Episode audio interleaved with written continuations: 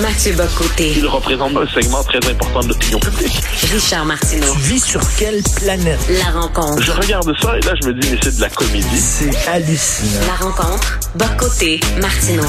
Alors, Mathieu, hier, on a inauguré devant l'Assemblée nationale la statue de Jacques Parizeau. Jacques Parizeau qui disait il faut euh, avoir une économie forte. Le chemin vers la souveraineté passe par une économie forte, être maître chez nous en matière d'économie. Et pendant ce temps-là, on apprend que sur les 22 mines qu'il y a au Québec, 20 de ces mines-là appartiennent à des entreprises étrangères. On est encore à l'époque de Duplessis où les étrangers venaient chez nous, pompaient nos ressources naturelles et repartaient. Euh, on est loin de M. Parizeau, là. Oui, j'ajoute que M. Parizeau euh, inversait un peu la formule telle que tu la présentes. Il considérait qu'il faut l'indépendance pour avoir une économie forte. C'est-à-dire pour lui, c'était l'indépendance qui créait tous les moyens d'un développement qui permettait d'avoir le, de rejoindre le potentiel économique qui était le nôtre et il considérait que le cadre fédéral nous empêchait justement d'atteindre notre plein, euh, notre plein développement économique. Cela dit, cela dit, euh, comme quoi il y, a, il, y a, un lien, cela dit, tu as tout à fait raison, entre la politique et l'économie. Par rapport à ce que tu donnes comme exemple, eh ben, c'est une forme de, de dépossession collective dont on mm. prend conscience de plus en plus pour une raison simple, c'est qu'il y a une forme de décalage psychologique entre le, monde dans lequel les Québécois croient vivre et le monde dans lequel ils vivent. Les Québécois croient encore qu'ils vivent à l'époque de la Révolution tranquille, du maître chez nous. Ils ont l'impression qu'ils sont devenus maîtres chez eux, qu'ils possèdent leur économie globalement. Évidemment, la mondialisation est passée par là. Mais globalement, ils ont réussi. Ils sont à peu près maîtres de ce qui se passe sur leur territoire. La réalité, c'est que c'est pas le cas. Et c'est de moins en moins le cas, pourrait-on ajouter, D'autant que ces 25 dernières années, surtout les 20 dernières années, on a eu une politique de développement collectif qui fonctionnait sur ce qu'on pourrait appeler une forme de néolibéralisme provincial c'est-à-dire, puis moi, bon, je pense libéral économiquement, mais le néolibéralisme dans sa version caricaturale, c'est toxique pour la nation. Ça, consiste à dire, euh, bon, on va se contenter du capital étranger, quel qu'il soit, on fournit, on fournit le compte, on fournit les les, les, les, ressources premières, et puis à partir de là, ben, servez-vous, puis on va en tirer un avantage, un avantage au passage. Et on a renoncé à avoir une politique de développement, une politique d'extraction minière. Euh, le Parti québécois a cherché quand on était au pouvoir, il était au pouvoir en 2012-2014, hein, euh, c'était euh, Martin Ouellet puis Daniel Breton avaient espéré euh, être capable d'avoir une politique où le Québec tirerait davantage de ses mines. Pour l'instant, on n'est ni, ni propriétaire de nos mines. je dirais ni, c'est pas le capitaliste québécois qui l'est, c'est pas l'État non plus, et on tire même pas un véritable avantage avec les redevances d'une manière ou de l'autre. Donc on est dans une situation perdante, mais on se fait croire qu'on est des gagnants. Exactement, tu sais, le nationalisme économique de François Legault, là, euh, je m'excuse, c'est un petit tatouage, parce qu'on nous dit, là, le panier bleu, par exemple, achetez vos fraises du Québec, achetez du gin québécois. Je veux bien, moi, faire ça, je veux bien. Mais pendant ce temps-là, quand c'est le temps de donner des gros contrats pour le REM, euh, les wagons sont fabriqués en Inde, euh, le ciment euh, des piliers euh, provient des États-Unis. Euh, le fameux anneau qu'on va monter à la place Ville-Marie, on aurait pu le faire en aluminium de chez nous. non, c'était fait avec de l'acier américain. à un moment donné, tu te dis, ben là, je veux bien acheter mes petites fraises faites au Québec, là, mais le gouvernement, on dirait qu'il parle des deux côtés de la bouche. Oui, ben en fait, ça fait penser un peu aux années 30 avec le l'achat chez nous. C'est-à-dire, euh, je veux bien effectivement acheter au commerce du coin, mais sur le plan de l'infrastructure économique, est-ce qu'on est à peu près maître de nos affaires? Mais il y a deux choses là-dedans. C'est-à-dire, il y a une forme de nationalisme compensatoire. Il faut voir d'où on vient. C'est-à-dire, les 20 dernières années ont été quand même assez pénibles, c'est le moins qu'on peut se dire. Donc, Legault reprend là où il peut. Puis je pense que fondamentalement, François Legault, son, nationalisme économique est beaucoup plus proche de celui de Bernard Landry euh, que de certains de ses ministres qui sont globalement, historiquement, sur au Parti libéral. Donc, je, devine que pour lui, c'est un problème. C'est un problème majeur même. Euh, ce qu'on doit dire ensuite, et ça, c'est, je pense, que c'est pas un détail. Puis tu me diras que c'est mon, mon obsession souverainiste, mais ce n'est pas qu'obsession. C'est que dans plusieurs pays, les secteurs parce que tu sais, il y a le libre-échange aujourd'hui, il y a tout, euh, bon, tout, tout, tout est soumis à une série incalculable de clauses de concurrence et tout ça. Mais ce qui permet de se dérober quelquefois, quelquefois la logique du libre-échange intégral puis de prioriser l'intérêt national, c'est dans ce cas-là une politique de défense ou la politique de défense où l'État souverain, plus largement, est capable d'identifier des facteurs stratégiques qui se dérobent au nom de l'intérêt national supérieur, des intérêts supérieurs de la nation. Ça se dérobe donc aux règles ordinaires du commerce, de la concurrence, euh, de l'économie contemporaine. Euh, le Québec n'est pas dans cette situation-là. Le Québec n'a pas les moyens institutionnels, il n'y a pas de statut juridique, de statut politique qui lui permettrait d'avoir une pleine politique de développement économique. Et c'est là qu'on touche, moi, tu sais, mes arguments pour la question nationale touchent surtout la question politique, euh, identitaire, culturelle. Bon, mais la dimension économique, un Jean-Martin Haussan nous disait qu'il était, de ce point de vue, un héritier de Jacques Parizeau. Un Jean-Martin Haussan nous disait, dans le cadre politique et institutionnel et stratégique qu'il note en ce moment, on ne peut même pas défendre nos intérêts. Donc, à défaut de défendre nos intérêts, bien, on se rapproche, on, se rabat justement sur l'achat chez nous, puis goûter nos frères du mmh. Québec, elles sont meilleurs, puis goûter mmh. notre jean québécois, il est meilleur.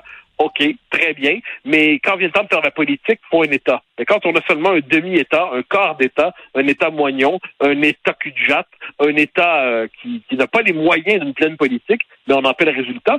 De ce point de vue, si je peux me permettre, il y a quelqu'un qu'on devrait connaître davantage en espace public, qui a réfléchi à ces questions-là plus que nous tous euh, fois dix, c'est Robert Laplante. Robert Laplante, c'est le directeur de l'Action nationale, et tout son travail consiste à justement penser une politique, je dirais, de l'intérêt national québécois. Il le fait dans la revue d'Action nationale, il le fait dans d'autres travaux, dans d'autres institutions et il cherche justement à penser ce qu'on voudrait dire une vraie politique de développement, que ça touche aux mines, que ça touche à la langue, que ça touche au secteur universitaire, que ça touche à l'énergie. Et de ce point de vue, ben, les intellectuels qui ont réfléchi à ça, donc Robert Laplante, euh, Hubert Rioux, qui est pas trop, très loin de cette mouvance, on aurait tout avantage à les entendre davantage, justement, parce que leur réflexion est déjà très engagée là-dessus. Euh, Mathieu, justement, l'inauguration de la statue de Jean Parizeau, il y avait Mme Marois qui était présente, il y avait Mme euh, Lisette Lapointe, bien sûr, et il y avait Lucien Bouchard. Et Lucien Bouchard, qui a été interviewé par euh, Patrick Belrose dans le journal, dit « La souveraineté est encore pour moi une nécessité. Il faut jamais compter sur Ottawa pour concéder au Québec des pouvoirs qu'il souhaite et qui nous sont nécessaires. » C'est un message lancé à François Legault. Je croyais que M. Bouchard euh, était un souverainiste dormant, même qu'il avait mis ça de côté. On le voyait frayer de temps en temps avec les démarrais, euh, figure euh, importante du fédéralisme. Je me suis dit, bon, ben regarde, il est plus souverainiste. Non, il l'est toujours. Il a toujours la flamme. Ah ben oui, mais, il n'y a jamais fait secret là-dessus. Hein.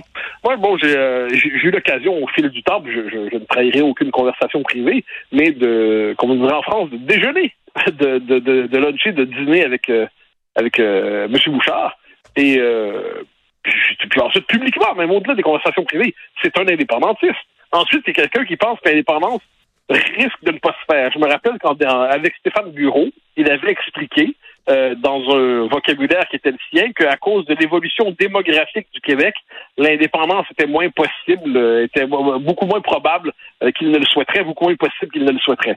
Je souligne que, disant cela, quand on parle d'évolution démographique du Québec, il disait la même chose que M. Parizeau le 30 octobre au soir, mais qu'il l'avait dit de manière plus brutale. Hein? C'est-à-dire la, la démographie a des effets politiques.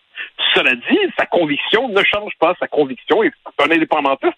C'est un indépendantiste qui pense que c'est le contexte rend difficile l'indépendance qui est nécessaire. Ça fait penser à Maurice Séguin, un des premiers grands intellectuels indépendantistes québécois, l'historien, euh, qui, disait indépendance nécessaire mais impossible, les Anglais sont nos maîtres. Ben, euh, je dirais, Lucien Bouchard nous dit indépendance nécessaire mais improbable, la démographie la rend plus compliquée que jamais. Mais le fait est que cette figure d'autorité qui est Lucien Bouchard, moi j'ai toujours eu beaucoup d'estime pour M. Bouchard. J'ai des désaccords avec lui, mais ça fait partie de ces grandes figures du Québec moderne. Ben, le message qu'il envoie, c'est que l'essentiel demeure euh, l'indépendance demeure essentielle et dans la mesure, euh, là on pourrait citer Gaston Miron, tant que l'indépendance n'est pas faite, elle reste à faire. On peut croire que, que lui, François Legault n'est pas insensible à ce message, reste à voir ce qu'il en fera. C'est ça. Euh, je parlais à Joseph Facal, lui il dit il va sortir son plan B après les élections. c'est en tout cas c'est ce qu'il espère. Ben, le, fait est que si il, ne fera pas de grandes manœuvres d'ici les élections, que je vois comme tout le monde, j'imagine, d'ailleurs c'était évoqué, je ne sais plus par qui, je pense que par Michel David il y a quelques jours, euh, une volonté de faire peut-être des états généraux sur l'immigration après les mmh. élections, euh, les pouvoirs. Bon, puis ensuite, il y aura quatre ans, pour, puis on verra ce que ça donnera. C'est-à-dire, moi, je ne suis pas de ceux, je te l'ai déjà dit, qui pensent que François Legault court à l'indépendance. Non, ça, je pense pas. Ce que je pense, cela dit, c'est qu'il euh, les circonstances pourraient le pousser vers dans cette direction. là, j'entends mes, amis du Parti québécois, j'en ai beaucoup qui me disent Tu te fais avoir, tu te fais, complètement embobiner, il n'ira pas dans cette direction. Moi, j'ai l'histoire est quand même riche de possible. L'histoire, euh, quelquefois, ce qui semblait impossible à un moment donné devient euh, possible, même probable, quand les circonstances euh, évoluent. Eh ben, de ce point de vue, je, je mise sur une, possible évolution des circonstances. Puis ensuite, je, je, ne décourage pas les indépendantistes ardents de continuer à militer. Je suis un indépendantiste ardent moi-même. Je me dis qu'à court ou moyen terme, veut dire le chemin le plus crédible vers la souveraineté du Québec, c'est une crise que, que qui pousserait les nationalistes actuels à renouer avec l'indépendance. Je ah, le souhaite, je l'espère, je n'en suis pas certain. Je pense pas que c'est suffisamment, je, pense pas que c'est à ce point loufoque que ça ne mérite pas d'être pris en considération. En tout cas, comme je disais Joseph Facal tantôt, je veux pas me répéter, mais le, le, le, le rêve ultime des Québécois, ce serait que ce soit des fédéralistes qui fassent l'indépendance. Mais je suis d'accord avec toi, je suis d'accord avec toi, et de ce point de vue, euh, François Legault est dans une position peut-être idéale pour cela, mm. puisqu'il n'est plus indépendantiste au sens classique, mais il n'a jamais été fédéraliste pour autant. Merci beaucoup, à demain, Mathieu. Salut. Plaisir, bye bye.